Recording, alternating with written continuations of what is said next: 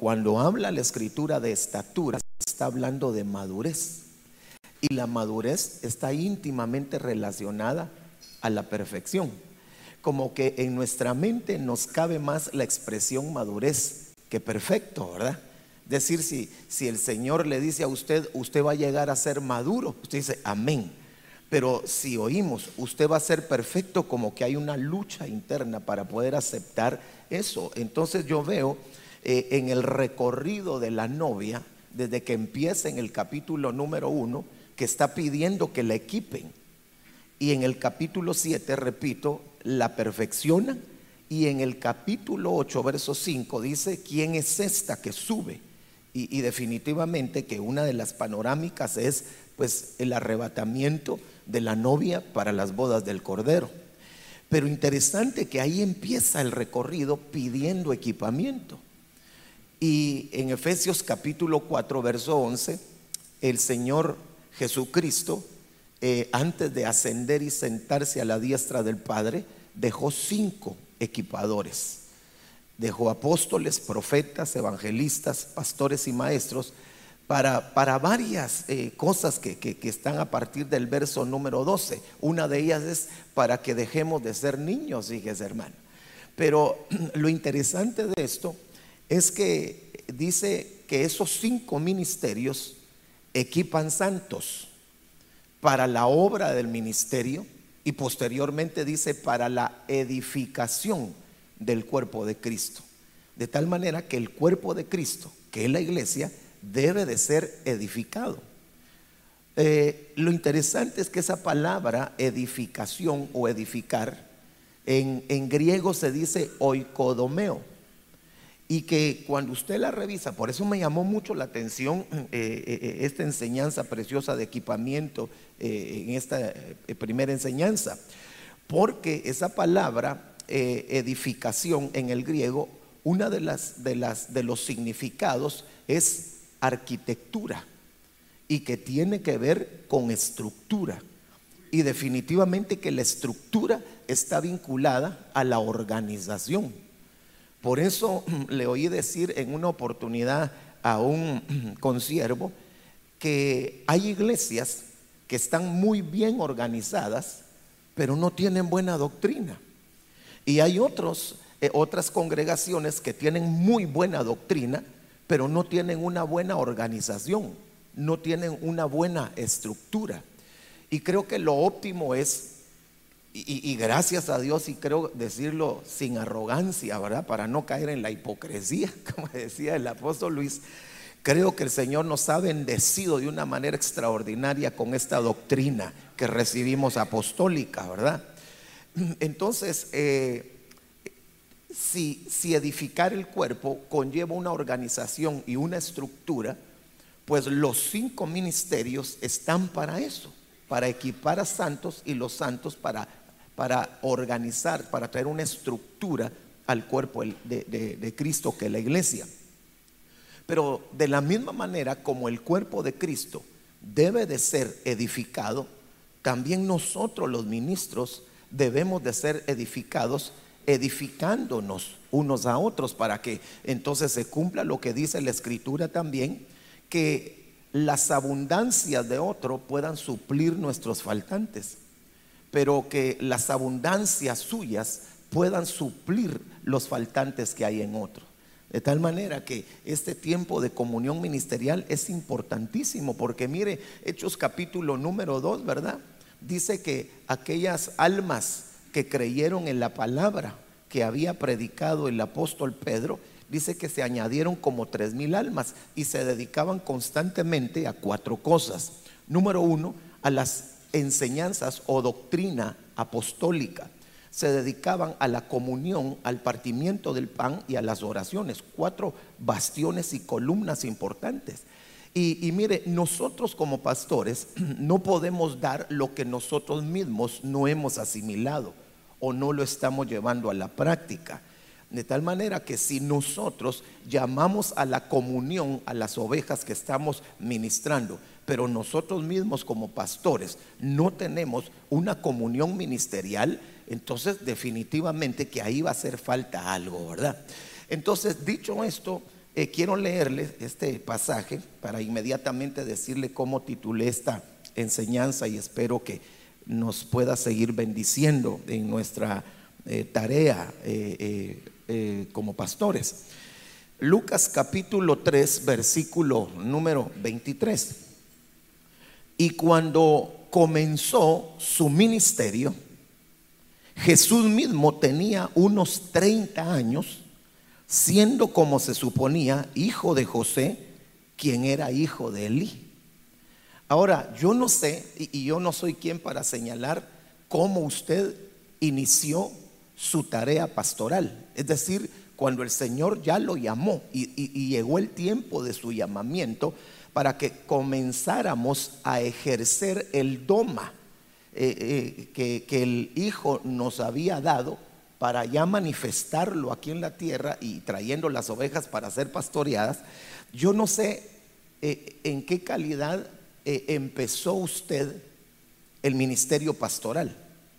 Y usted no sabe cómo lo inicié yo, pero yo sí sé cómo yo lo inicié.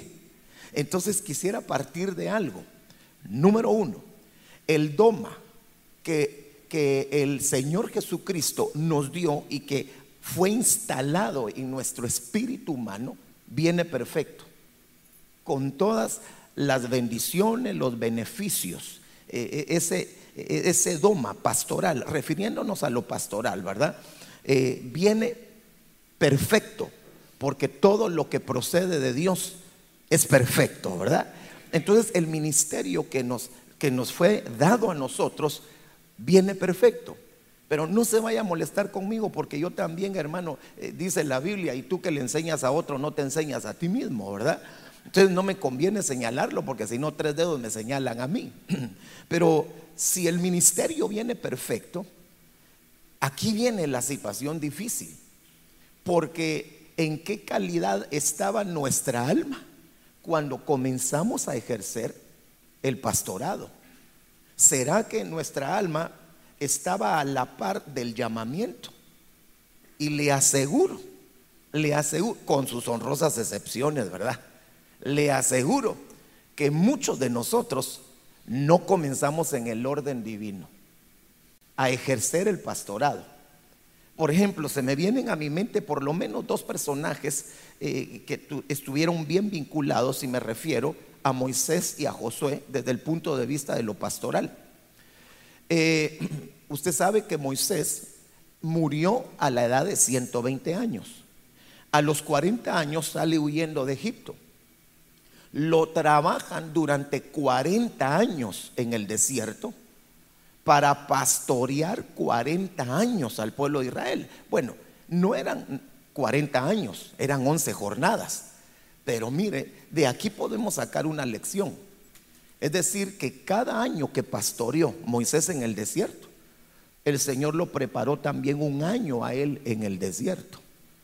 Y de cierto te digo, que antes de pastorear, Dios tuvo que haber permitido que pasáramos no por uno ni por dos, por muchos desiertos para poder después entender los desiertos eh, que las ovejas que íbamos a pastorear iban a pasar, para que nosotros pudiéramos seguirlos y decirles, mire, y todavía les falta esto, esto, esto, esto y esto, pero no se preocupen, viene de parte de Dios esto, esto y esto por las experiencias que habíamos tenido.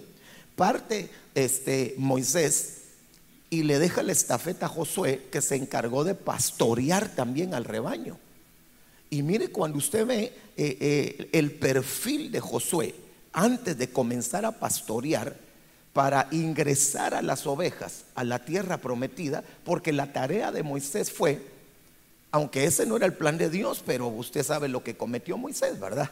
Y por eso no lo dejaron entrar a la tierra prometida, pero eh, como pastor fue a liberar al pueblo de Israel y los condujo por el desierto pero ahora la tarea pastoral de Josué era penetrar al pueblo de Israel hacia la tierra prometida.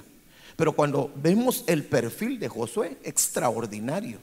Desde su juventud dice que no se apartaba del tabernáculo. Y, como decimos coloquialmente allá en Buen Chapín, le andaba chupando llanta a Moisés, hermano. Mire, en aquel eh, capítulo de, Éxodo, capítulo 32, dice la escritura que Moisés subió al monte, fue a traer los mandamientos, la revelación para Israel. Y Josué solo llegó, solo logró llegar a la mitad del monte. Y todos los demás, Aarón y todos los demás se quedaron abajo del monte. Y solo ahí vemos la panorámica de tres, eh, de tres dimensiones en los ministros. Los Aarones que están abajo del monte, los Josué que están a la mitad y los Moisés que van a traer la revelación. Y tanto Moisés como Josué no se corrompieron con, con la adoración del becerro de oro. Hacia donde quiero llevarlos fue, es que previo a ellos convertirlos el Señor en pastores, tuvieron que pasar un tiempo de preparación. Ahora, a eso me quiero referir porque interesantemente, cuando se habla de la persona del Señor Jesucristo, nuestro Señor amado y bendito, solamente se mencionan tres edades del Señor Jesús. Pero mire, ¿cuándo comenzó el Señor su ministerio? Cuando tenía unos 30 años. Y 30 años, hermano, en la cultura este, judía ya nos habla de madurez. E incluso acuérdese usted que en el Antiguo Testamento los que iban a servir en el tabernáculo, los levitas, eran tomados de 25 a 30 años, ¿verdad? Para comenzar a ejercer el servicio y el ministerio. Y este, eh, yo no sé si usted tenía 30 años, eh, y estoy hablando espiritualmente, ¿verdad? Pero mire, está comprobado por la psicología moderna que la madurez familiar en el hombre eh, comienza a activarse en el hemisferio derecho a partir de los 30 años. Imagínese usted, yo me casé cuando tenía 21 años. ¿Con qué razón cometí un montón de errores, verdad? Y claro, claro, Salomón era un joven, un adolescente. Sin embargo, él pidió entendimiento y le dieron entendimiento y le dieron sabiduría también para poder gobernar al pueblo. Entonces, claro, hay sus honrosas excepciones en donde hay ministros, pastores que son jóvenes, hermano, cronológicamente hablando, pero que su preparación ha sido calidad, hermano. Pero yo no sé si la suya y la mía, la preparación fue la óptima.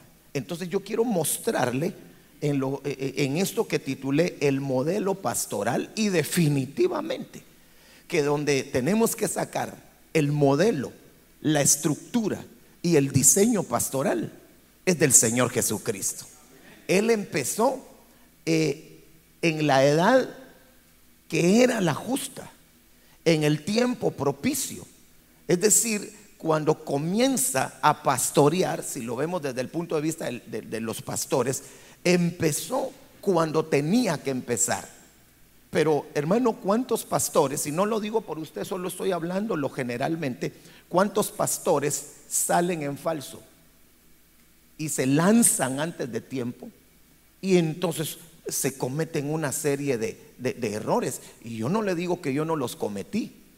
Cometí errores precisamente porque en mi preparación no iba óptima para comenzar en lo óptimo en el ministerio pastoral.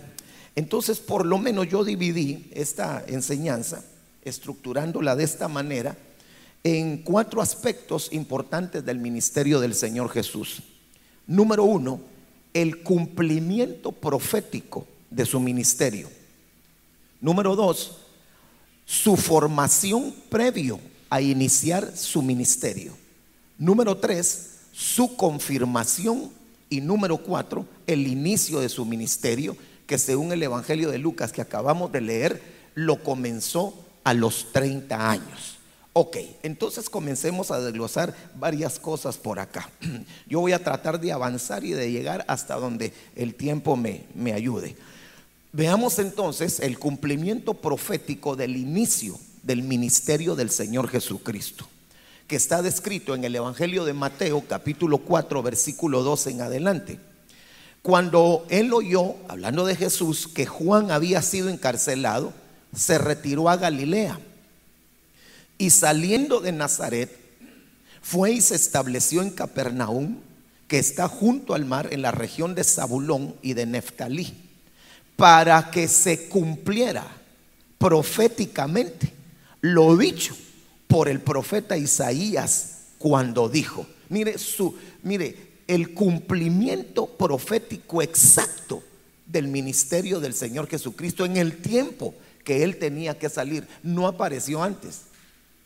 Y, ya va a ver usted cuando analicemos las otras edades de Jesús, él no, no hizo una salida en falso, él sabía el tiempo eh, específico y propicio para comenzar su ministerio. De aquí quiero adelantarme a decirle algo a usted y a mí, para que no lo vaya a tomar como muy personal, ¿verdad? O que está teledirigido el mensaje solamente a usted. Pero una pregunta, em, eh, se la dejo de una vez y en base vayamos viendo este modelo pastoral, eh, tenemos que ser sinceros y pedir la ayuda del Señor. Y es eh, que cuando nosotros comenzamos nuestro ministerio, si no lo comenzamos en base a este diseño, llevamos algunas retrasadas en el ministerio y que hay que ponernos al día en lo que todavía nos falta.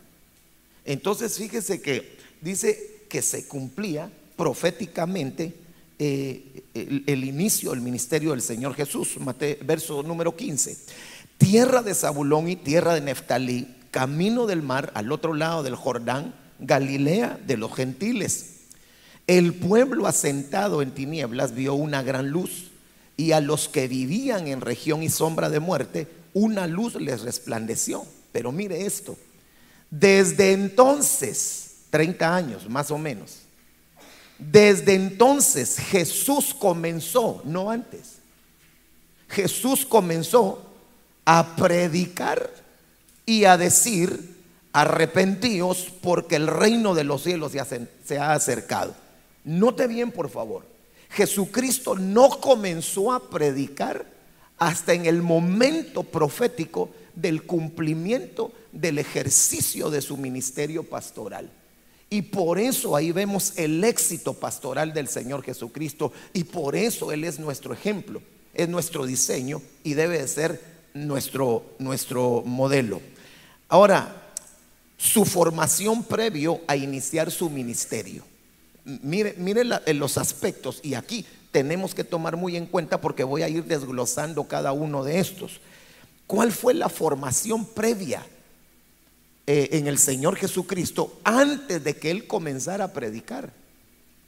Note bien, llegó a los 30 años y nunca había predicado. Pero ¿qué es lo que sucede muchas veces en las congregaciones? que hay hermanitos, hermanos, que quieren que ya se les dé púlpito, ¿verdad? Y, como bien lo decía el apóstol Luis, y ni siquiera se le dé aires de discípulo, hermano. Y ya quieren púlpito. Y saben lo peor que les puede suceder, que siendo neófitos se les dé el púlpito y Dios los use. Ah, van a andar con el pechito alzado, hermano. Pero yo no sé si usted conoce esos gallitos ingleses, hermano. Chulos los gallitos ingleses, chiquititos son, hermano. Hinchan el pecho, pero tienen un problema. Esa, esa hinchazón de pecho no les deja verse las patas feas, hermano. Entonces, necesitamos que, que ellos entiendan que se les va a dar púlpito, primero porque Dios a nosotros que nos ha dado la trompeta, vamos a tener la responsabilidad, primero, de ir viendo su desarrollo, para poder ellos comenzar, hermano, a ejercer, pues eh, eh, también eh, a ejercer funciones dentro de las cuales puede estar la, la predicación. Pero note por favor que Jesucristo comenzó aquí a predicar a partir de los 30 años. Ok, mire el perfil que le quiero mostrar aquí. Número uno, Jesús tuvo casa. Jesús fue circuncidado, tuvo padres, fue criado, fue sujeto, creció, se desarrolló, maduró, fue confirmado, fue enviado. Y fue reconocido en el ambiente espiritual. Oiga, hermano, cuando se sale en el tiempo de Dios, y esa preparación va a ser extraordinaria porque el Señor nos va a usar en todo el potencial que Él quiere que nosotros podamos bendecir a, la iglesia. Ok, entonces miremos el primer aspecto. Aunque aquí le puse casa, eh, ya va a ver por qué le puse primeramente este. Fue circuncidado. Aquí es donde tenemos que comenzar a analizar nosotros. ¿Será que nosotros antes de comenzar en el ejercicio como pastores fuimos circuncidados? Y esa circuncisión no me estoy refiriendo a la circuncisión física, no, no, sino a la circuncisión de orden espiritual. Dice Lucas capítulo 2, verso 21, cuando se cumplieron los ocho días para circuncidarle, le pusieron por nombre Jesús Oiga, nombre, le dieron rango y le dieron carácter, le pusieron nombre. El nombre dado por el ángel antes de que él fuera concebido en el seno materno. Ahora, esta es eh, una de las veces en las cuales se nos muestra a nosotros una de las tres veces en las que la Biblia manifiesta las edades de Jesús. 30 cuando inicia el ministerio, pero a los ocho días a él lo circuncidaron. Y en la Biblia se deben de circuncidar varias cosas. Por ejemplo, se debe de circuncidar el área sexual. Porque ahí la circuncisión que, que, le hicieron al Señor Jesús, con todo respeto, pues lo digo, fue la circuncisión sexual. ¿Verdad? Entonces para nosotros ya no es esa circuncisión literal, pero debimos de haber sido circuncidados en el área sexual. Eso quiere decir que en el ejercicio del pastorado ya no teníamos que haber sido toros, sino bueyes. Porque hay pastores toros. Y un toro deja de ser toro cuando lo castran. Cuando lo circuncidan, pues miremoslo de esa manera.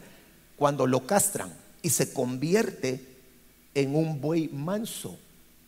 Y ese fue el problema de Moisés, que él como, como, como toro ya lo habían castrado espiritualmente hablando. Y la Biblia dice que llegó a ser el hombre más manso de la tierra.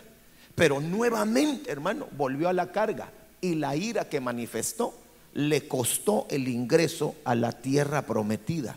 Y eso quiere decir que cuando un ministro ya es buey, debería de, permanecer en ese estado porque la Biblia habla de bueyes que volvieron a cornear. Eso quiere decir, nuevamente revivieron al viejo hombre.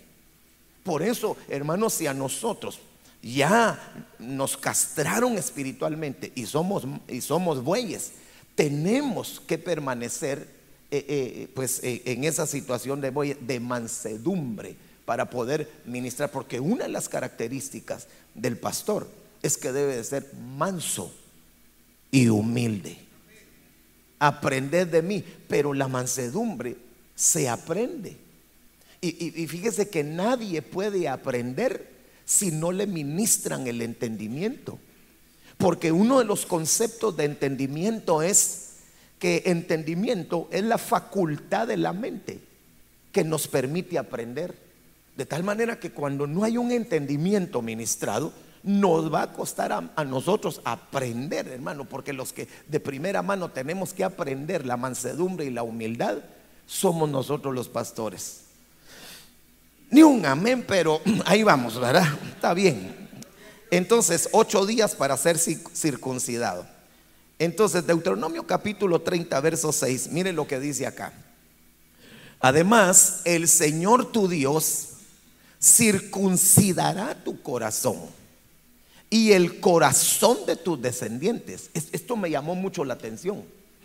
Porque si nosotros los ministros, que somos las cabezas en la congregación donde estamos pastoreando, dejamos que opere la circuncisión de Dios en nuestro corazón, entonces como un efecto dominó, el Señor nos va a permitir a nosotros los pastores poder circuncidar el corazón de nuestros hijos espirituales.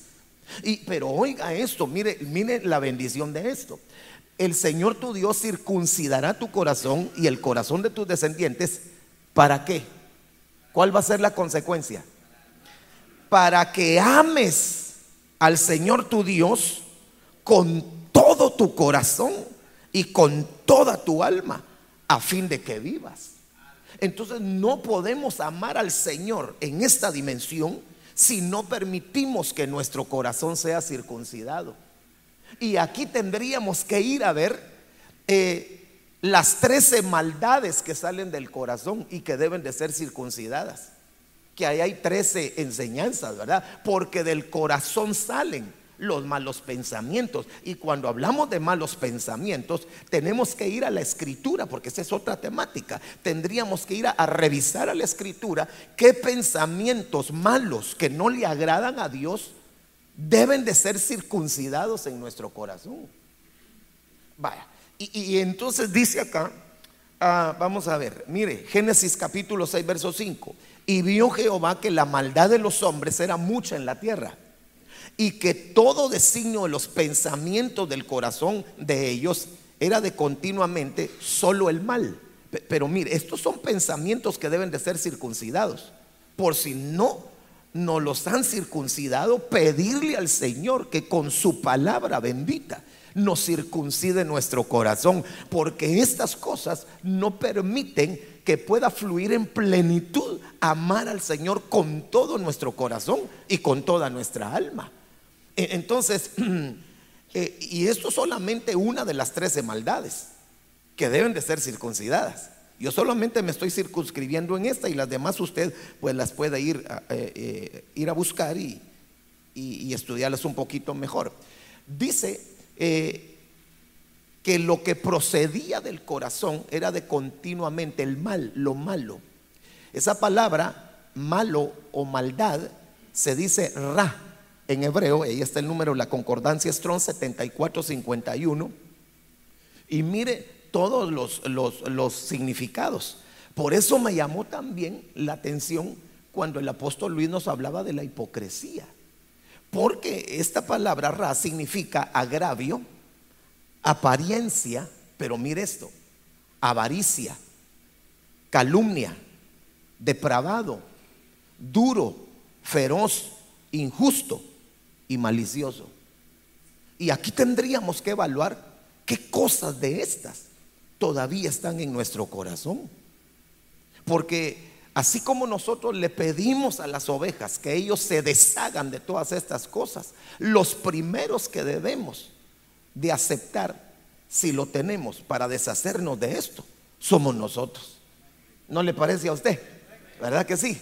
Pero, pero mire, entonces quiere decir que hay pastores avaros. Hay pastores con apariencia. Hay pastores que agravian. Hay pastores que calumnian. No me estoy refiriendo a usted ni a mí, yo solo estoy soltando la palabra. Oiga esto, hay pastores depravados. Qué tremendo hermano. Que ministran a las hermanas a solas y como tienen pensamientos depravados, ¿qué no le preguntarán en la administración? Para saciar, hermano, esa situación que, que tienen en el corazón y que no ha sido circuncidada. Por eso la depravación y las que anteriormente leímos son un obstáculo para que nosotros podamos amar al Señor con todo nuestro corazón. Hay pastores duros que tratan con dureza al rebaño. Cuando el Señor nos ha llamado a exponer la palabra, no a obligársela a nadie. La Biblia dice que en aquel día, hermano, nadie va a condenar a nadie, sino la palabra que ellos oyeron. Entonces lo que tenemos que hacer nosotros es exponer la palabra y ya el pueblo se encargará de aceptarla o de, o de resistir a la enseñanza y al mensaje que el Señor le está dando. Mire, hay pastores feroces, iracundos, que le sale espuma verde por la boca, hermano. Se convierten en Hulk, ¿verdad? Mire, hay pastores injustos. Usted sabe que la, la injusticia eh, es la antítesis de la justicia. Y cuando hablamos de justicia, eh, la justicia va ligada, pero que no es lo mismo con la equidad. Porque no necesariamente lo justo es repartir equitativamente a todos por igual. Es decir, eh, Dios es justo para repartir, pero a veces no lo hace equitativamente. Cuando habla de los talentos, a uno le dio uno, a otro le dio dos y a otro le dio cinco, según la justicia de él. Pero equitativamente eran porciones totalmente diferentes. Entonces, hermano, nosotros puede ser que estemos cometiendo esa situación de la injusticia. La malicia, hermano, la malicia es un obstáculo, dice la Biblia, para que la palabra pueda ser implantada en nuestras almas. Entonces, cuando, cuando hay pastores que son maliciosos, y no estamos tratando de señalar a otros, yo estoy hablando así, pero puede ser que me esté hablando a mí mismo, hermano. ¿verdad? Y, que yo tengo que analizar como pastor cómo está mi vida en ese aspecto.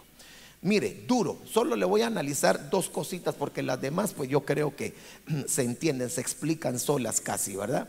Duro, cuando se habla de un cuerpo, estamos relacionándolos con la dureza pastoral, de un corazón duro. Cuando se habla de un cuerpo, es que se resiste a ser labrado rayado, comprimido o desfigurado que no se presta a recibir una nueva forma o lo dificulta mucho. Es decir, que cuando hay pastores con, con dureza en su corazón, porque no les han circuncidado la dureza, no se dejan labrar. Por eso ladran. Y gracias a Dios que para eso tenemos tutores padres y hermanos mayores que tienen un recorrido más que nosotros y que ellos pueden labrarnos a nosotros en beneficio nuestro primeramente, porque un día nos vamos a tener que presentar eh, en el tribunal del Hijo para dar cuenta de cómo funcionamos nosotros como pastores en la tierra. Y eso lo dijo el apóstol Pablo. Entonces, gracias a Dios que podemos tener la bendición que otros que llevan más recorrido puedan labrarnos. Pero para eso se necesita cincel y martillo. Es decir, cuando nos dicen una verdad que aunque nos duela, debemos de agradecer porque va a ser un beneficio en el ministerio pastoral para nosotros. Mira, no hagas esto, no hagas lo otro, es un consejo, tú tienes la última palabra, pero deberías de hacer, nos están labrando. Pero mire, pero, pero hay pastores entonces que no quieren recibir una nueva forma que es la descrita por la palabra o dificultan mucho el ser labrados porque porque ellos piensan que no lo necesitan pero con su actitud están hermano demostrando que realmente necesitan la labranza. Eh, la malicia intención solapada de ordinario maligna o picante con que se dice o se hace algo, palabra satírica. Y la sátira es una composición poética u otro escrito cuyo objeto es censurar, eh, acrementando o poniendo en ridículo a alguien o algo. Pero, eh, pero eso me llamó la atención, porque la malicia tiene que ver con las palabras que salen del corazón con doble sentido. Y que mire hermano, si la Biblia dice que hay errores que están ocultos y que es necesario que el Señor nos los muestre, hay otros errores que están a flor de piel y que uno ya se dio cuenta de qué pata coge, hermano. ¿O no? Mire, uno sabe cuando uno está hablando en doble sentido. Uno sabe cuando se refiere a un hermano o a una hermana y le está enviando una palabra en doble sentido. ¿Y, sabe qué sería lo peor? Que ese pastor orara para que la mujer o la hermana entendiera el doble sentido con el que le está hablando. Ay, Señor, que lo entienda, pero saber qué Señor, ¿verdad? Porque el de allá no. Entonces, hermano, tenemos que analizar nuestro corazoncito cómo está. Amén. Ok, avancemos pues. Jeremías capítulo 6, verso 10. ¿A quién debo de hablar y amonestar para que oigan? He aquí que sus oídos son incircuncisos y no pueden escuchar. He aquí que la palabra les es cosa vergonzosa y no la aman. Por eso cuando el apóstol Luis estaba hablando de leer la palabra, ay hermano, mire, perdone que yo le haga a usted y a mí esa pregunta. ¿Me perdona? Bueno, no sabe qué le voy a preguntar, ¿verdad? Pero se la voy a preguntar de veras porque mi posición aquí no es de señalarlo y de venir a regañarlo primeramente porque, hermanos, somos consiervos. ¿verdad? Y yo no soy, no soy apóstol suyo. Usted tiene un apóstol y él sí lo puede regañar. Eso lo aprendí de mi apóstol hace muchos años, en 1999 lo aprendí. Y entonces, pero quiero hacernos una pregunta. Y la pregunta es, no me conteste, porque la, va a sentir muy básica y muy sencilla. ¿Leemos la Biblia? Ay, pastor, ay, Estuardo, lo que me está preguntando. Sí, porque asústese. Hay pastores que no leen Biblia. Copy paste le dan a los mensajes. No leen la escritura. Y una de las buenas costumbres de Jesús es que leía la palabra. La leía. ¿Sabe qué interesante? Que usted solo ve una ocasión en la que Jesús dice que se levantó a leer. Y de ahí alguien podría decir, ala, pero entonces Jesús solo una vez leyó la Biblia en toda su vida. No olvides, hermano. Si él sabía de Génesis, Apocalipsis, aunque todavía el Nuevo Testamento no había sido escrito, pero, él era la palabra viviente. E, e, él era el pensamiento divino de Dios caminando en la tierra, hermano. Si alguien sabía Biblia, había leído, hermano, era él. Ahora, qué triste sería para nosotros que leyéramos y estudiáramos porque ese día nos toca predicar. Tengo una responsabilidad, Señor. Por favor, ayúdame. Que ahora que habla la Biblia, de lo que abra la Biblia, de eso predico y cabal. Vaca de Bazán. Eh, hermano, y saber qué será eso, ahora. Pero, pero entonces, hermano, si, si tenemos ese problema, es porque nuestros oídos no están circuncidados. Entonces no podemos amar la palabra. El que ama la palabra tiene oídos circuncidados. Jesús tuvo casa. Antes de empezar su ministerio a los 30 años. Después fue que él dijo, cuando uno le dijo, Señor, te puedo seguir.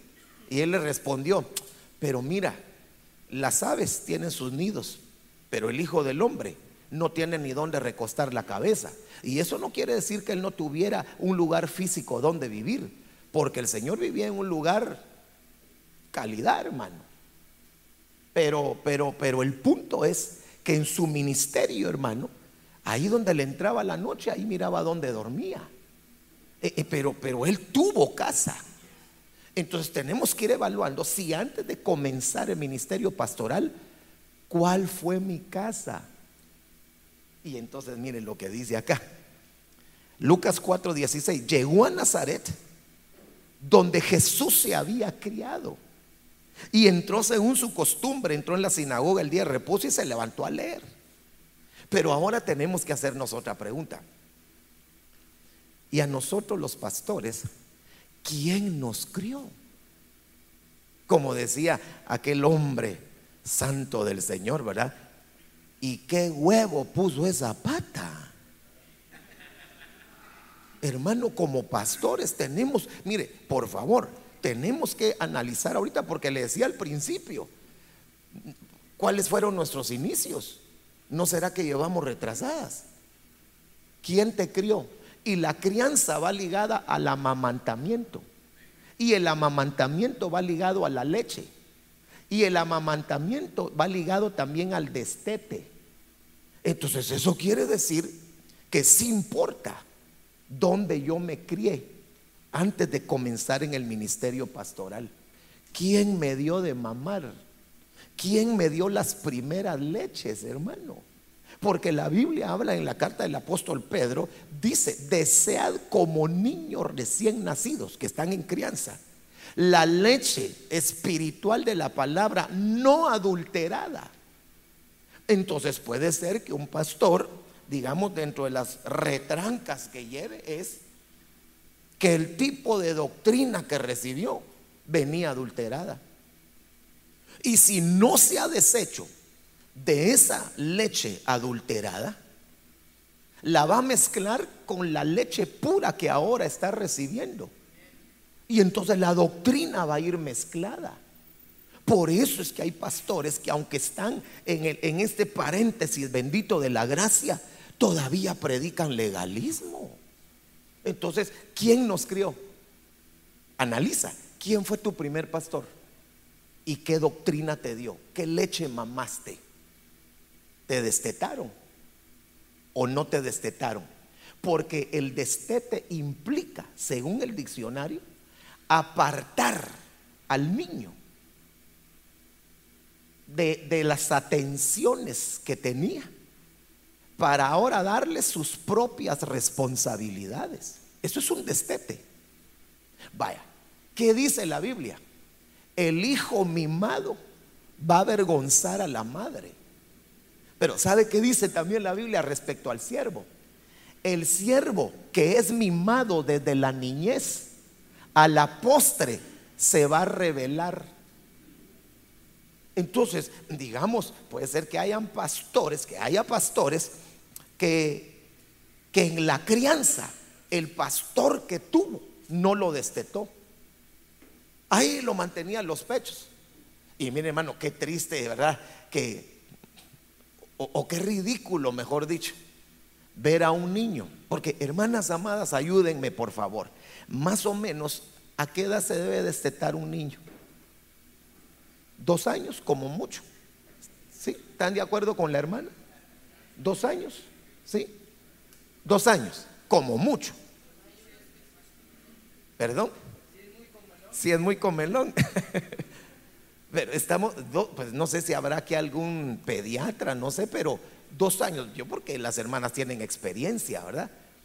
Pero lo podemos dejar en dos años, apóstol, el, el, destete. pongámosle dos años. Imagínese un niño, diez años y todavía. Eso es, con bigote, eso es ridículo. Eso es ridículo, hermano. Y asústese pastores que fueron malcriados porque no los destetaron cuando los tenían que destetar porque los mimaron demasiado. Son los pastores que después se revelan a su cobertura. No lo digo yo, lo dice la Biblia. Yo desde que leí eso tampoco trato mal a los que tengo abajo, no vaya a creer usted. Pero ahora yo aprendí una lección.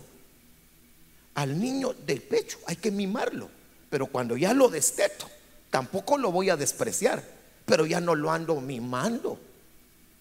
Porque entonces ahora tiene que aprender que él tiene que caminar no en base a un abrazo del pastor, aunque qué rico es el abrazo, pero si alguien va a depender del abrazo del pastor en que está, y más si es un líder, hermano. Y si, y si lo va a poner como diácono, si lo vamos a poner como anciano, y ese día eh, el pastor no le habló, va a dejar el privilegio y el cargo. ¿Por qué? Porque recibió muchos mimos. Entonces, ¿cómo vamos hasta aquí? Vaya usted a saber, usted sabrá. Usted solo vaya anotando, diga amén o puje por dentro conmigo, hermano. Mire, crianza, periodo de lactancia.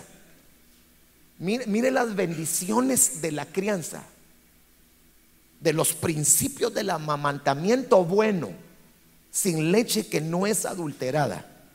La crianza afianza la paternidad.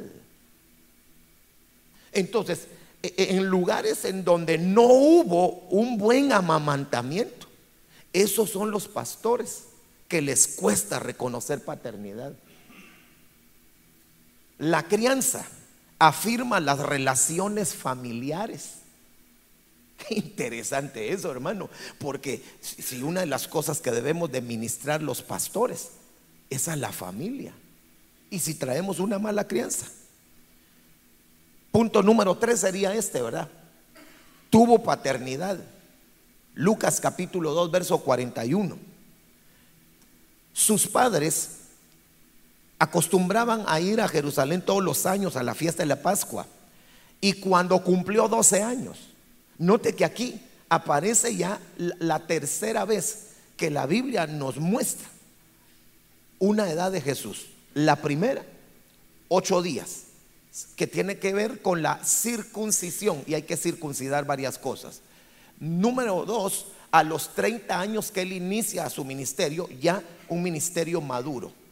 Y tres, aquí, la que está en medio entre el 30 y el 8, que son 12 años, y 12 es número de autoridad y es número de gobierno. Y dice que cuando cumplió 12 años, subió allá conforme a la costumbre de la fiesta, y al regresar ellos, después de haber pasado todos los días de fiesta, el niño Jesús se quedó en Jerusalén sin que lo supieran sus padres. Y suponiendo que iba en la caravana, anduvieron camino de un día y comenzaron a buscarle entre los familiares y los conocidos. Al no hallarle, volvieron a Jerusalén buscándole.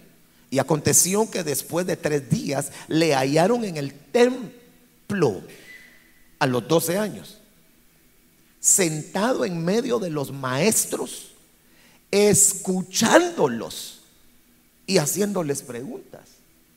Ahora, antes de comenzar el ministerio, nosotros tendríamos esa bendición de tener un maestro, sentarnos a los pies de ese maestro, escucharle y hacerle preguntas. Porque si vamos ahí en ese recorrido y vamos ahí haciendo chequecitos de amén, gloria a Dios. Y si no, son retrasadas. Esos son los pastores que no se dejan disipular porque todos lo saben. Ah, y esa es la enseñanza. Esa ya me la sé de pe a pa. ¿Pero por qué? Porque tienen un problema de aprendizaje. No se quieren disipular porque piensan que lo saben todo. Ahora mire cómo sigue diciendo acá. Y todos los que le oían estaban asombrados de su entendimiento y de sus respuestas. Oiga, antes de comenzar a los 30 años, él fue ministrado en su entendimiento y tenía 12 años. Y ahí fue donde él entendió cuál era su posición y quién era. Ahí es donde comprendió eh, perfectamente cuál era la identidad de él a los 12 años. Entonces vienen los padres. En el verso 48, cuando sus padres le vieron, se quedaron maravillados y su madre le dijo, hijo, ¿por qué nos has tratado de esta manera? Mira, tu padre y yo te hemos estado buscando llenos de angustia. Entonces Jesús a los 12 años les respondió, ¿y por qué me buscabais? Mire, era lógico que lo, que, lo estuvieran buscando porque andaba perdido. Pero quien está hablando aquí ya es alguien que tiene identidad y sabe su posición espiritual. Y entonces, oiga, ¿Acaso no saben que me era necesario estar en la casa de mi padre? Ya entendí quién es mi padre. Ustedes son aquí en la tierra, pero yo tengo un padre a quien tengo también que rendirle cuentas. Entonces Jesús tenía padres en la tierra y, reconoció al Padre Celestial. Hay pastores que tienen el problema de no reconocer paternidad. Y como, y como no investigan bien, ¿verdad? Como decía el apóstol Luis también, se basan en aquel versículo en donde dice, a nadie llaméis Padre en la tierra, porque no leen bien. Y ahí no dice así, porque ahí la palabra que se utiliza es epi, epigeo, eh, es sobre la tierra. Lo que está diciendo ahí es, a nadie llaméis Padre sobre la tierra, porque ahí arriba solo uno hay. Pero eso no quiere decir que no haya padres terrenales y no haya padres del alma, que son considerados padres espirituales. Entonces hay pastores que inician, hermanos, su, ministerio pastoral sin entender la paternidad. o en el peor de los casos, en su niñez les fue destruida la paternidad por el padre biológico. Y ahora les cuesta reconocer paternidad espiritual porque ese fundamento de paternidad en el alma lo llevan destruido. Y mire qué interesante, hermano, que en el capítulo 8, verso número 13 de Apocalipsis, dice que el águila está alzando vuelo. Usted sabe quién es el águila, ¿verdad? Ahí son seres transformados, ¿verdad? Eh, estamos hablando de la novia que es transformada, ok. Pero en el verso 12, a la altura del sonar de la cuarta trompeta, dice la Biblia, y repito, antes de que vuele el águila, hay un peligro terrible, hermano, y es el oscurecimiento parcial del sol, la luna y las estrellas que eso en el segundo sueño eh, que, que, tuvo José y que ese sueño profético se le dieron la interpretación a Jacob, Jacob dijo, el sol soy yo, tu padre, la luna es tu madre y los once estrellas son tus hermanos. De tal manera que antes del vuelo del águila, antes de las bodas del cordero, antes del arrebatamiento, va a haber un oscurecimiento parcial en la familia, empezando por la paternidad. Y si eso lo llevamos no solo al plano biológico, sino al plano espiritual, muchos pastores en este tiempo están desconociendo paternidad, maternidad y hermandad. Y aquí tendríamos que hacernos tres preguntas claves como pastores. ¿Reconocemos paternidad? Una. ¿Reconocemos maternidad? Ah, no, yo solo, solo a mi padre espiritual reconozco, a ella no. Pero si es la esposa. Y mire, ¿sabe qué he entendido yo? Que a la esposa del pastor, quien tiene problema de reconocerla como madre, no son los hombres, son las mujeres, con sus honrosas excepciones. Son las mujeres las que les cuesta decirle madre. Cuando una mujer avanza y se, dimensiona, no solamente reconociendo paternidad en el pastor o en su apóstol, y maternidad en la esposa del pastor o del apóstol, ya dimensionó. y sus victorias van a ser mayores. Porque cuando Débora se levantó como madre, Jael tuvo una tremenda victoria derrotando a Císara en la propia tienda. Y de aquí yo entiendo que cuando una mujer acepta maternidad, sus victorias van a ser mayores. Por eso al enemigo le importa mucho que la mujer no acepte maternidad. Pero ese es el peligro del tiempo final. El desconocimiento de paternidad, de maternidad y también de hermandad. Y tendríamos entonces que hacernos esas tres preguntas. Ok, verso 50. Pero ellos no entendieron las palabras que él les había dicho y descendió con ellos y vino a Nazaret y continuó sujeto a ellos. Y su madre atesoraba todas estas cosas en su corazón. Antes de leerle lo próximo, sabía ya quién era. Era el Hijo de Dios, que tenía un plan y no se adelantó. Hay películas, hermano, que yo miraba antes, ¿verdad? Que el Señor Jesús, ahí, hermano, eh, reviviendo una palomita cuando tenía 12 años. Eso no dice la Biblia, hermano. La Biblia dice que a los 12 años se descendió. Por favor, diga, descender. Comenzó a practicar los descensos. Porque mire, la Biblia dice, ¿quién es el que subió? Sino el que descendió primero. Y si nosotros los ministros nos estamos preparando para ascender, tenemos que practicar los descensos. Pero descender es humillarnos. Y él se tuvo que humillar. Dijo, bueno, de aquí a 18 años es cuando tengo que hacer mi aparición. 18 años, 666 derrotó el número de la bestia, hermano, eh, en esos 18 años que se siguió sujetando a sus padres.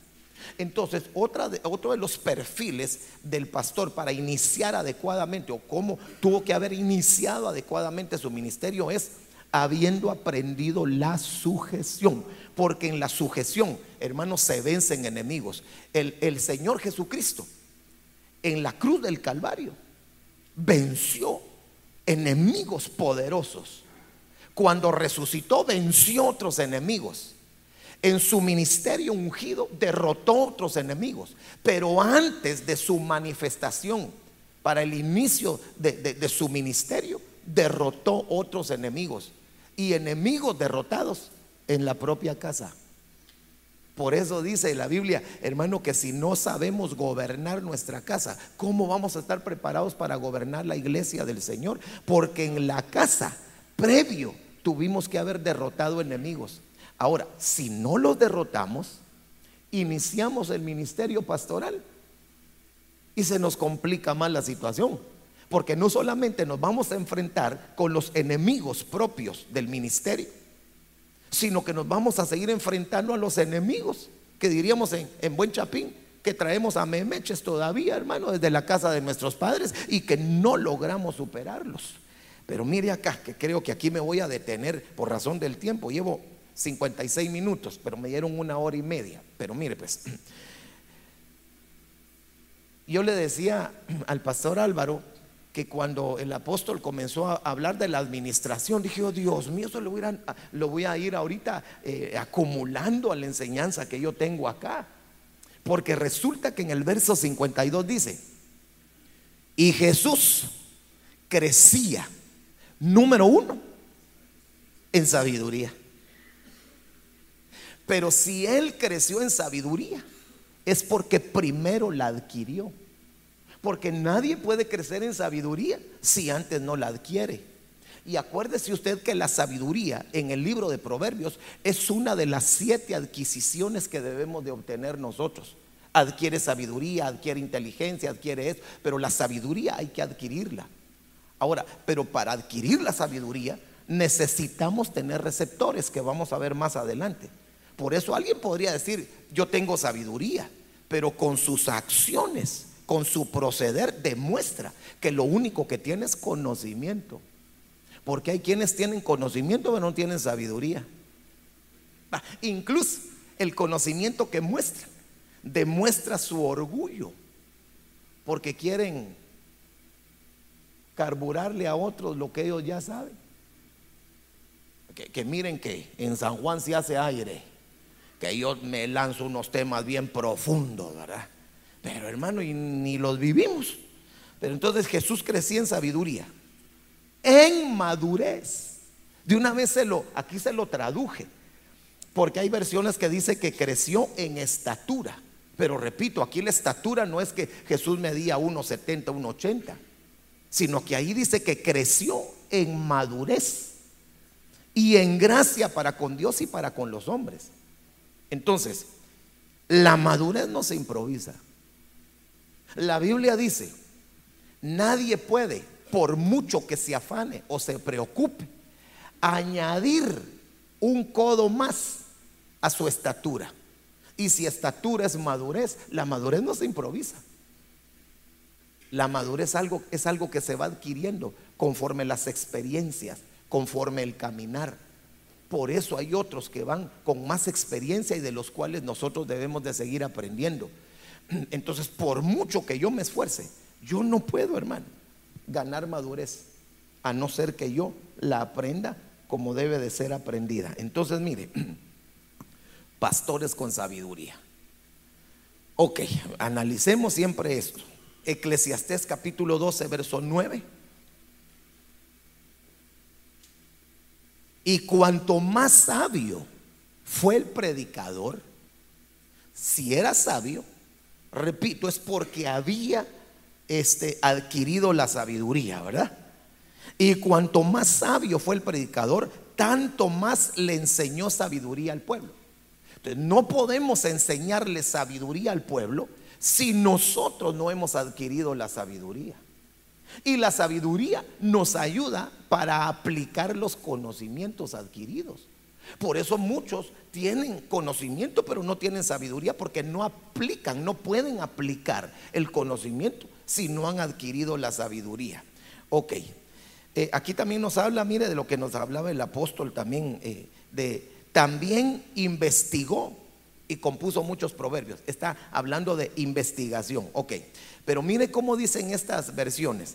Predicador se dice en hebreo cogelet a más de ser un sabio, enseñó doctrina al pueblo. En esta otra versión Dios, habla hoy, dice, cuanto más sabio llegó a ser el predicador, más conocimiento le comunicó a la gente, también se dio a la tarea de estudiar gran número de proverbios y clasificarlos en su debido orden. Eso es estudiar, eso es investigar. Versión de lenguaje sencillo. Entre otras cosas, el predicador se dedicó, se consagró a enseñar a otros todo lo que sabía. Pero no podemos enseñar lo que no sabemos, lo que no hemos aprendido.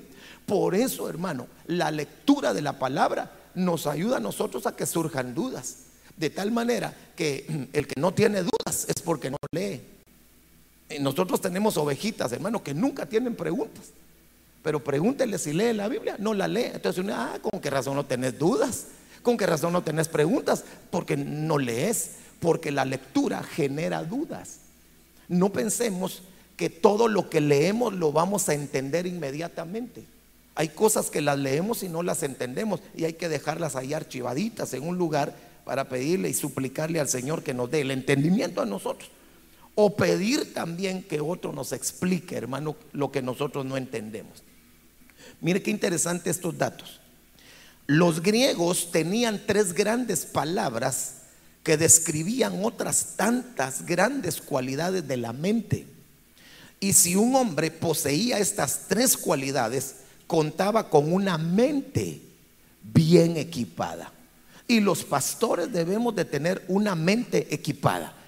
Diga conmigo, por favor, mente equipada. Ahora mire esto, por favor. Ah, la primera palabra que ellos consideraban importantísima para tener una mente equipada era la palabra Sofía, que generalmente se traduce como sabiduría. La segunda de las tres grandes palabras es fronesis, que usualmente se traduce como prudencia. La diferencia básica entre Sofía y fronesis estriba en que Sofía es teórica y fronesis es práctica. Sofía tiene que ver con la mente del hombre, fronesis con la vida, con la conducta y con la acción del hombre. Interesante eso, hermano. Y la tercera de las tres grandes palabras griegas que constituyen la buena dotación, equipamiento de la mente, es sunesis. Sunesis es la habilidad de probar, de distinguir, de criticar, de evaluar y de formular juicios. Entonces los griegos decían que una mente bien equipada tenía que poseer sabiduría, prudencia y discernimiento. Y esas son habilidades que los pastores necesitamos adquirir. ¿Puedo cambiarle aquí? Ok. Así pues, la mente equipada tiene una triple sabiduría. La sabiduría que puede ver y entender lo último e infinito de las cosas. La sabiduría que puede ocuparse en los problemas prácticos de la vida y del vivir cotidianos. Y la sabiduría que puede juzgar y someter a prueba las diversas reglas de conducta y escoger la mejor dentro de una determinada situación. A estas alturas será importante que los pastores adquiramos sabiduría. Sí, porque nos va a llevar a tener una vida agradable delante del Señor. Ahora yo entiendo por qué fue que Salomón pidió esto, sabiduría. Pero aún, por favor, no me voy a meter a, a otra situación, pero aún habiendo adquirido o habiéndole dado el Señor sabiduría a Salomón, la pregunta es, ¿y por qué se desvió? Habiendo adquirido sabiduría. La Biblia dice que el principio de la sabiduría. Entonces, uno de los receptores para adquirir sabiduría es el temor a Dios. De tal manera que el pastor que practica porque ya aprendió el temor a Dios, porque el temor a Dios debe de ser aprendido, ¿verdad? Así dice Salmos. Dice, venid hijos y oídme, el temor del Señor les voy a enseñar. Entonces el, temor del Señor se enseña. Entonces, si el temor al, al Señor se enseña, el temor al Señor se aprende, pero se corre el riesgo de no aprender el temor a Dios.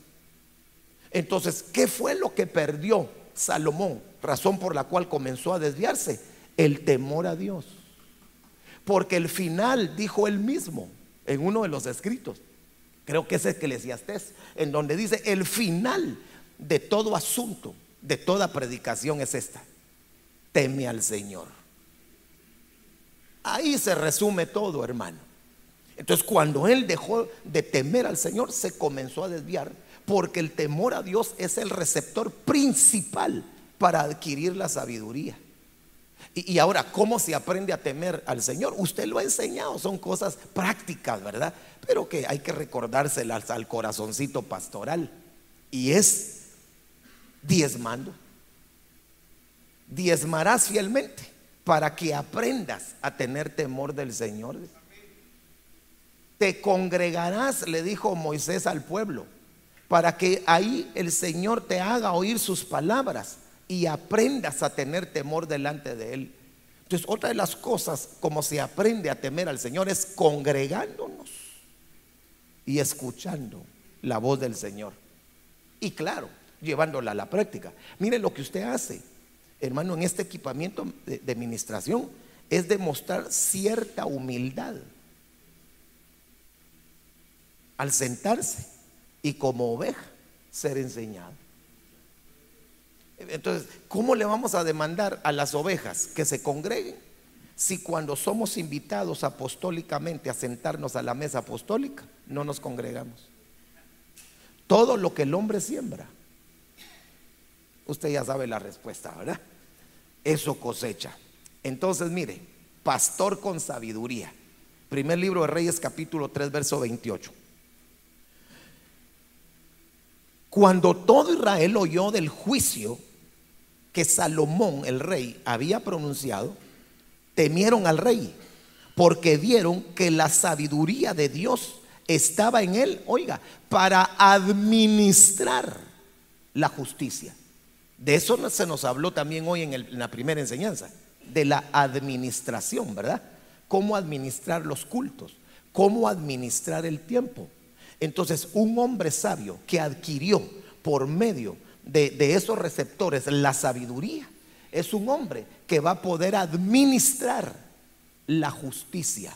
Ahora, pegado a esto, mire lo que dice Esdras capítulo 7, verso 25. Y tú, Esdras, era un escriba, que es figura de un maestro, conforme a la sabiduría de Dios que posees, nombra magistrados y jueces para juzgar a todo el pueblo que está en la provincia más allá del río, a todos los que conocen las leyes de tu Dios y a cualquiera que las ignore, se las vas a enseñar. Entonces, dentro de la estructura, hermano, apostólica, que incluso nuestro apóstol Sergio estuvo platicando en el retiro de, de Orlando, fue de la importancia superlativa que debe de tener para nosotros levantar una escuela de jueces. ¿Verdad que sí? Y habló también del séptimo escenario profético o apocalíptico, la familia, añadido a los seis escenarios más que hemos estado enseñando, pero que la familia cobra, hermano, importancia en este tiempo para poder estar ministrando a la familia, porque la familia hoy está siendo destruida y despedazada desde el núcleo principal de la familia, destruyendo la paternidad y la maternidad. Ok, entonces es necesario que todo eso lo traigamos, que comencemos a dar enseñanzas acerca de los jueces. Mire, incluso, incluso hermano, hay libros en donde se nos habla de las bodas del Cordero. Y cuando usted revisa el libro que antecede a ese libro que habla de las bodas del Cordero, ese libro está apuntando a un tiempo previo al arrebatamiento y previo a las bodas del Cordero. Y en el libro de jueces se nos habla de jueces que fueron levantados por el Señor. Pero mire qué interesante, porque ¿qué libro viene después del libro de jueces?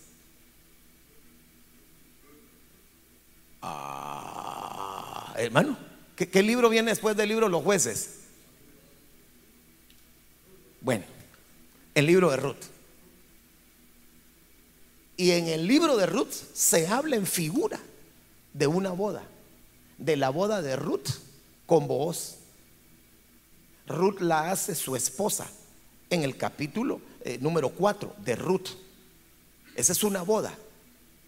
El libro que antecede es jueces, de tal manera que uno de los peligros mencionados en jueces a, partir del capítulo 3 del libro los jueces es la apostasía en la que constantemente estaba, eh, eh, caía Israel. Y volvieron a hacer lo malo, y volvieron a hacer lo malo, y volvieron a hacer lo malo.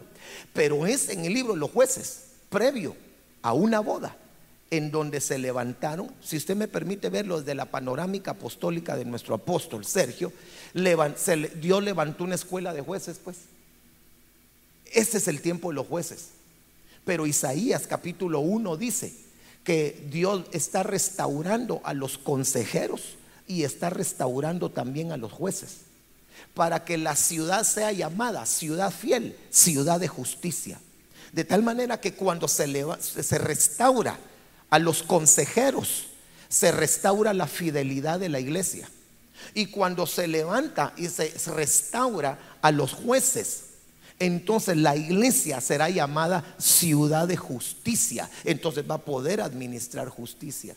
Por eso es que a veces se nos complica mucho hablar de la justicia y el derecho. Mire, así entre nos, verá que casi usted no oye enseñanzas de justicia y derecho. Son muy pocos los ministros que hablan de la justicia y el derecho. Nosotros tenemos la bendición de que sí se nos habla de la justicia y el derecho. Pero ¿por qué no hablamos de la justicia y el derecho? Pienso yo, ¿no será que carecemos un cacho de justicia? Y que no somos muy derechos, hermano, que se diga. Y que el trono donde estamos gobernando, aunque debe ser un trono en donde impere la justicia y el derecho, porque ahí es donde está sentado Jehová en su trono como juez, y su fundamento del trono es justicia y derecho, será que nosotros estamos sentados en un trono de justicia y de derecho. Por eso les mencioné que una de las cosas que debe ser eh, desarraigada y, circuncidada en el corazón es la injusticia. Para que entonces podamos nosotros pastorear con justicia al rebaño que tenemos que pastorear. Ok, ¿cuántos pastores sabemos aquí? Ok, entonces por usted no me preocupo, ¿verdad? Porque es camello. Me preocupo por los otros, ¿verdad? Que a estas alturas ya están, diciendo, ah, que se apure ya, hombre. No porque el apóstol me dio a mí una hora y media y me faltan 15 minutos. Es Kellogg's. Pero si usted es camello, usted aguanta, hermano, ¿o no? Ok. Ahora, mire, porque yo también estoy, eh, recibo como oveja ahí.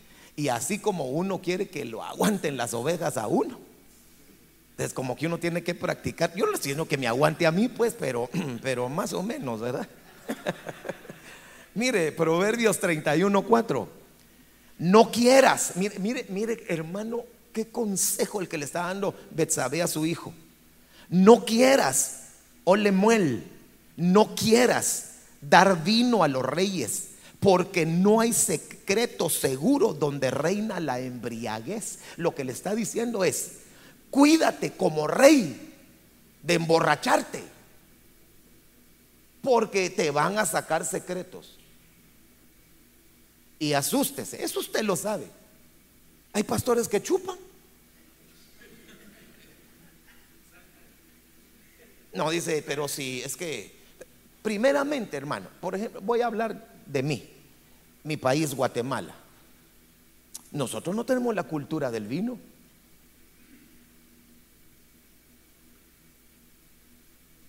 Y donde hay cultura del vino, tampoco va a llegar un pastor con los argentinos o con los chilenos, así de primas a primera. Bueno, pues ya llegó el que andaba ausente. Y envían un pastor de Guatemala y de una vez, hermano, les quita a todos el vino. Primero, primero tiene que trasladarles la cultura del reino que nosotros no podemos sustentar nuestras vidas en base a la cultura a la cual pertenecemos, sino que tenemos que asimilar la cultura del reino para aprender a vivir en la tierra como se vive en el reino de Dios y poder agradar al Señor. Pero, hermano, Mire, y, como yo sé que hay pastores, hermano, que se quieren hacer el quite, no lo digo por usted, tal vez por los que están viendo. Pero hay pastores que podrían hacerse el quite y decir, yo no chupo, pastor. Yo no bebo vino, ni me emborracho con vino, ni con cerveza, ni con whisky. Etiqueta negra, roja, rosada, lo que sea. Ok, pero la Biblia cuando habla de vino no se refiere única y exclusivamente al vino ese físico, porque Babilonia produce un vino de inmoralidad. Entonces puede ser que un pastor se emborrache, pero de inmoralidad. Y cuando está borracho, tanto de la inmoralidad como porque se puso bien tuturusco, hermano. Tuturusco es una palabra hebrea que significa borrachera porque se puso borracho. Las dos borracheras van a ser, según el consejo de Betsabé, que nos saquen secretos. Y que hablemos de esos secretos con quien no tiene que oírlos. Y después esos secretos van a servir para destruir a aquel que está soltando el secreto. Pero entonces viene y le dice a Salomón, y para que no suceda que bien bebidos o bien borrachos se olviden de administrar la justicia y hagan traición a los hijos de la causa del pobre.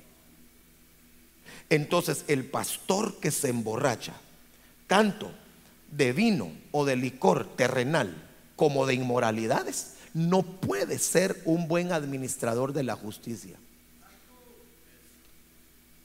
su razón va a estar ofuscada. No puede, no puede.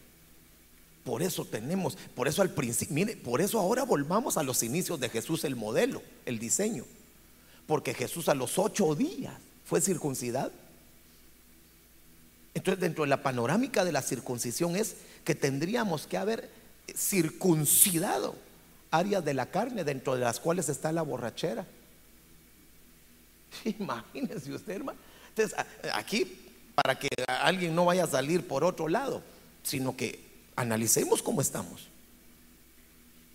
O podemos emborracharnos de licor terrenal o de inmoralidades sexuales, pero se va a ofuscar nuestro juicio y no vamos a tener una buena panorámica de, la justicia de Dios. Esto lo escribí apóstol Luis mientras tú estabas hablando de, la administración. Dije, ay, lo hubiera juntando, dije yo, ¿verdad? Y entonces mire esto que me encontré. Y yo me estaba gozando ahí con los pastores también, con hermano Luisito y hermano Álvaro. Mire cómo dice segunda Corintios capítulo 8, verso 20. En esta versión VDA, que no recuerdo cómo, cómo será esta, si alguien lo sabe, tal vez me, me ayuda.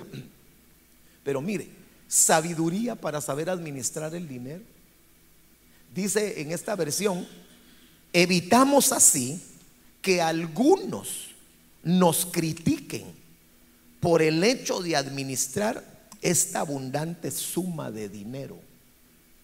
Entonces necesitamos sabiduría para administrar el dinero. Hay una versión que dice, hay una versión que dice, para administrar los donativos.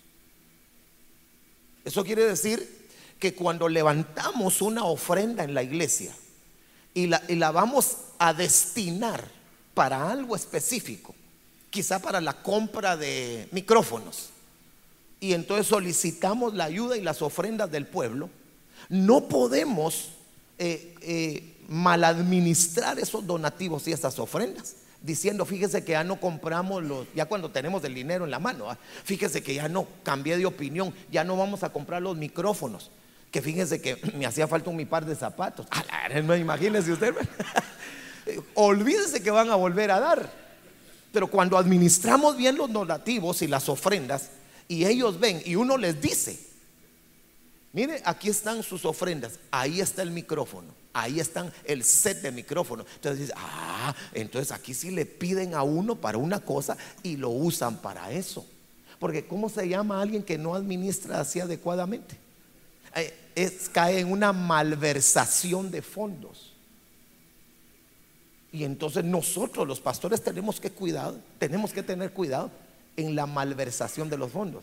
Fíjese que cuando vino ese caos y ese desastre terrible, hermano, allá, cuando explotó el volcán allá en Escuintla, eh, y entonces yo llamé a mi apóstol para pedir instrucción, a ver qué hacía y toda la cuestión y a comentarle la situación, pero también cómo estaban viniéndonos, hermano, a dejar producto y un montón de cosas, eh, y, y, tráiler y contenedores con un montón de cosas. Y entonces él me dijo, mira, me dijo, ahorita vos y la congregación están en el ojo del huracán, en el foco del enemigo. Entonces tenés que tener mucho cuidado en cómo vas a administrar eso. Y dije, ay, de veras. Y mire, hermano, olvídese, mañana que yo me iba de ahí. Porque gracias a Dios el Señor me ha dado un pueblo lindo, pero, pero hermano, no quita que alguien de repente diría, pues estos zapatos para mi casa, ¿verdad? Pero no era así, hermano. No era así. Se tenía que administrar adecuadamente todo lo que estaban llevando para no malversar los fondos. Verso 21 pues procuramos hacer bien las cosas, no solo ante Dios, mire cómo dice esta versión, sino también delante de los hombres. Ah, yo a quien le doy cuenta es a Dios, no, según esto, hay que hacer bien las cosas delante de los impíos, para que no nos critiquen con cosas, sino que aún los impíos puedan decir de nosotros mis respetos. Yo no soy evangélico, pero ese pastor, mis respetos. No es como otros. Ah, este dice, gloria a Dios. Ya no me cortan con la misma tijera. Que a veces nos cortan a todos por igual, hermano. Miren la versión del lenguaje sencillo dice, evitando esto, que nadie nos pueda poner tacha con motivo de esta importante suma que pasa por nuestras manos. Diga, que pasa por mis manos pero no se queda ahí. Se tiene que destinar para lo que se tiene que destinar. Y entonces es una buena forma para administrar. Mire esto, lo que no debe de administrar el pastor. No, si hoy aprendí un montón de cosas yo con esto, hermano. Hechos capítulo 6, verso 2. Perdone que no le puse aquí la versión, pero usted, como es acucioso, la va a encontrar. Entonces los doce, ¿se recuerdan los problemas que había en la cafetería de Hechos 12, de Hechos 6, ¿verdad? En la distribución de los alimentos. Si está aquí conmigo, estamos aquí en la jugada, ok. Entonces los doce convocaron a los creyentes, pero aquí debemos de cambiar la palabra creyentes por discípulos, a una reunión. Nosotros los apóstoles debemos dedicarnos a predicar y, y, y no y no administrar el programa de la alimentación.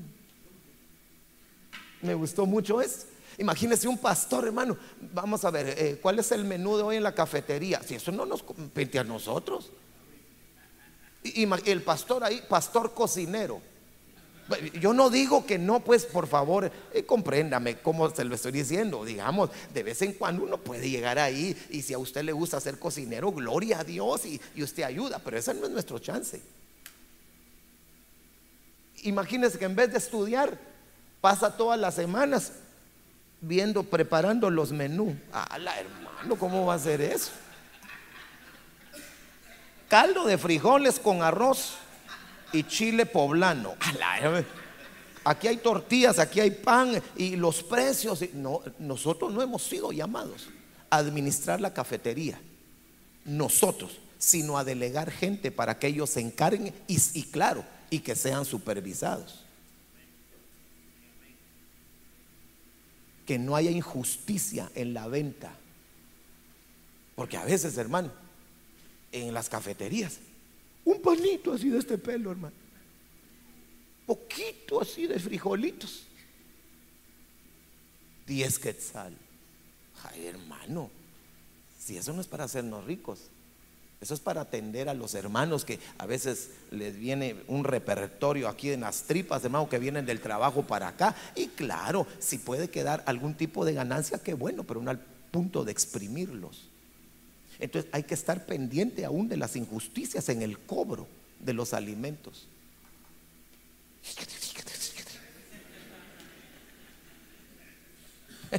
mire, mire este, 1 Corintios 4.1. Así considérennos todo hombre como servidores de Cristo y administradores de los misterios de Dios. Pero esto no se puede hacer sin sabiduría. Sabiduría para administrar los misterios del Señor. Esto quiere decir que tenemos que enseñar los misterios a la gente. Pero hay que hablar sabiduría entre los que han alcanzado sabiduría. Inclusive a seccionar las enseñanzas que damos. Por eso es que se nos duerme la gente a veces, hermano. Un nuevito y nosotros hablando de la cuadridimensión, hermano, se va a quedar. Lo dejamos trabado ahí en la atmósfera, hermano. Miren esto. 1 Timoteo 3:5, versión NTNB. Porque si un hombre no sabe cómo administrar su propia casa, ¿cómo es que cuidará de la congregación del Señor? Entonces hay que aprender a administrar nuestra casa, nuestra familia, lo que nos estaba diciendo el apóstol Luis. Mire, ¿se acuerda a Ezequías? Era rey. Y usted podría decir, pues yo no soy rey, bien es rey. Dice, dice Apocalipsis 1.6 que usted y yo somos reyes y sacerdotes. Entonces, los reyes de Israel son figura y, tienen un perfil de cómo un rey eh, debe de conducirse y lo que debe de hacer y lo que no debe de hacer. Ok, pero Ezequías era rey y le envían a un profeta, me quedan tres minutos, y le envían a un profeta y le dice, dice el Señor que te vas a morir. Mire qué profecía, no sé si a usted le gustaría una profecía así, hermano. Te vas a morir.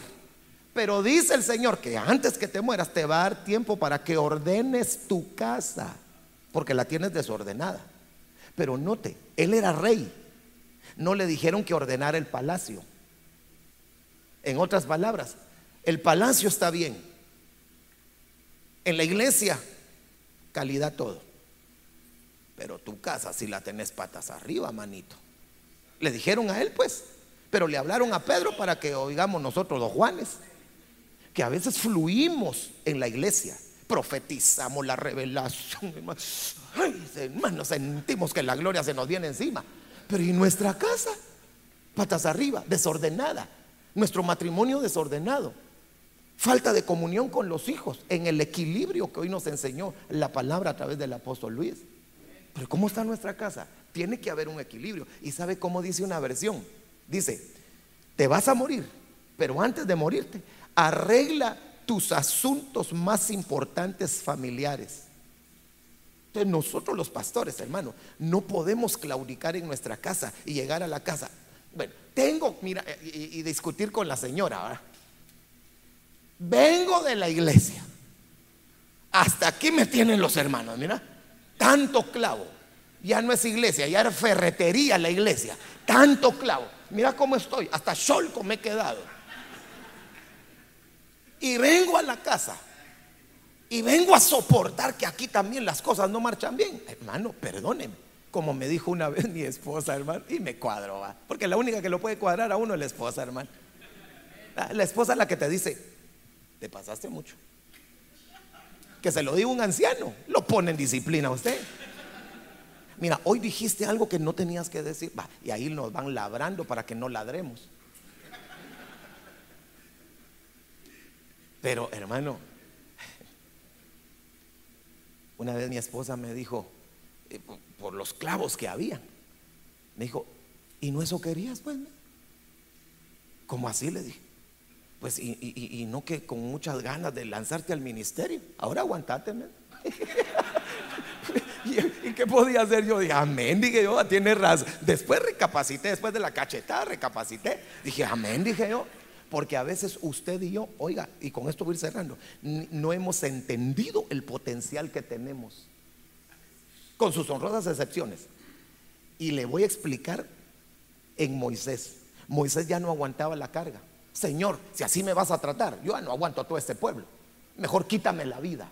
Estaba hasta aquí, hermano, con el pueblo. ¿Y sabe qué le dice el Señor? Bien, usted lo sabe.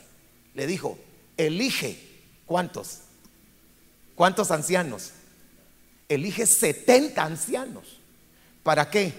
Para que lleven la carga contigo. Y, oiga, cuando está orando por los 70 ancianos, Dice la Biblia que el, Señor le dijo, y cuando tú los elijas a esos 70 ancianos, del espíritu que hay en ti, yo voy a poner una porción, no todo, una porción, un poquito en los 70 para que lleven la carga contigo. Entonces, Moisés no había entendido que tenía la fuerza de 70 hombres.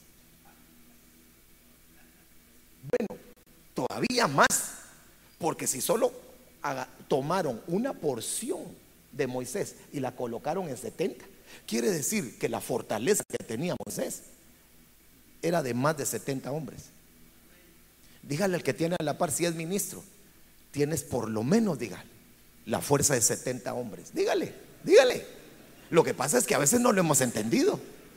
Va, mire, el perito arquitecto de la iglesia, el apóstol Pablo, ¿sabe qué dijo en una oportunidad? Y, hermano, se suena como muy arrogante, pero después él lo aclaró cuando dijo, yo he trabajado más que todos los apóstoles del Cordero. Imagínese usted, si solo se hubiera quedado ahí, olvídese, hermano, lo hubieran apedreado. Yo he trabajado más que todos ustedes, les dijo.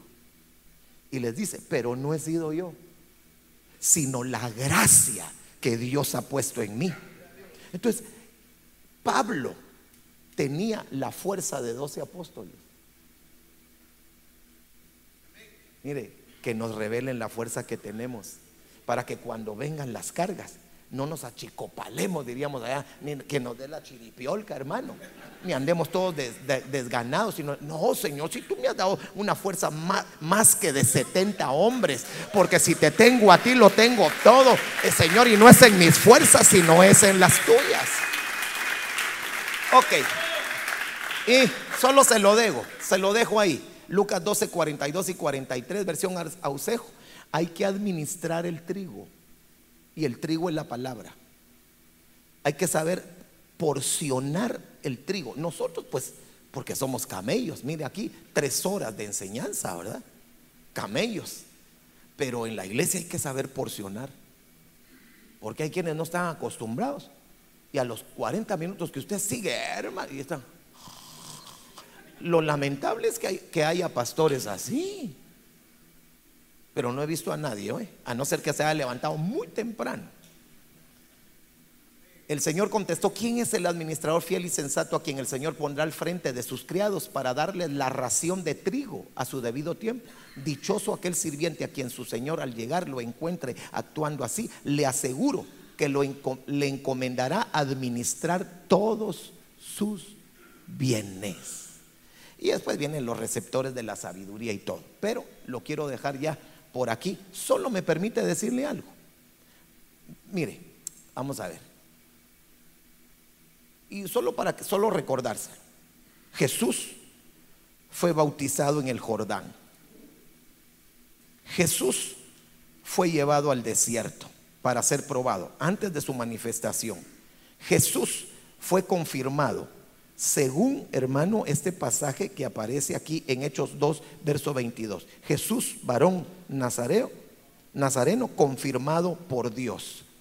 Ah, fue enviado, según Lucas 10, 16, fue reconocido en el ambiente espiritual, Hechos 19, 15.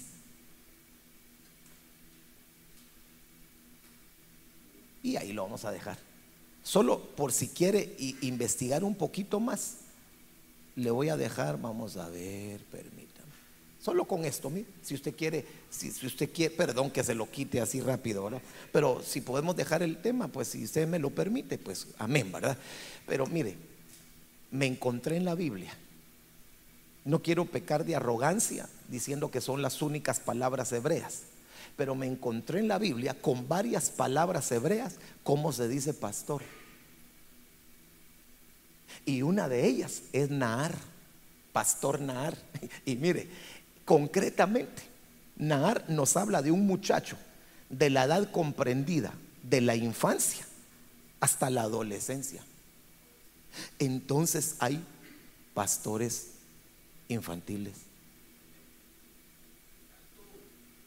Hay pastores niños. Hay pastores adolescentes que no han llegado a la adultez. Y con esto cierro.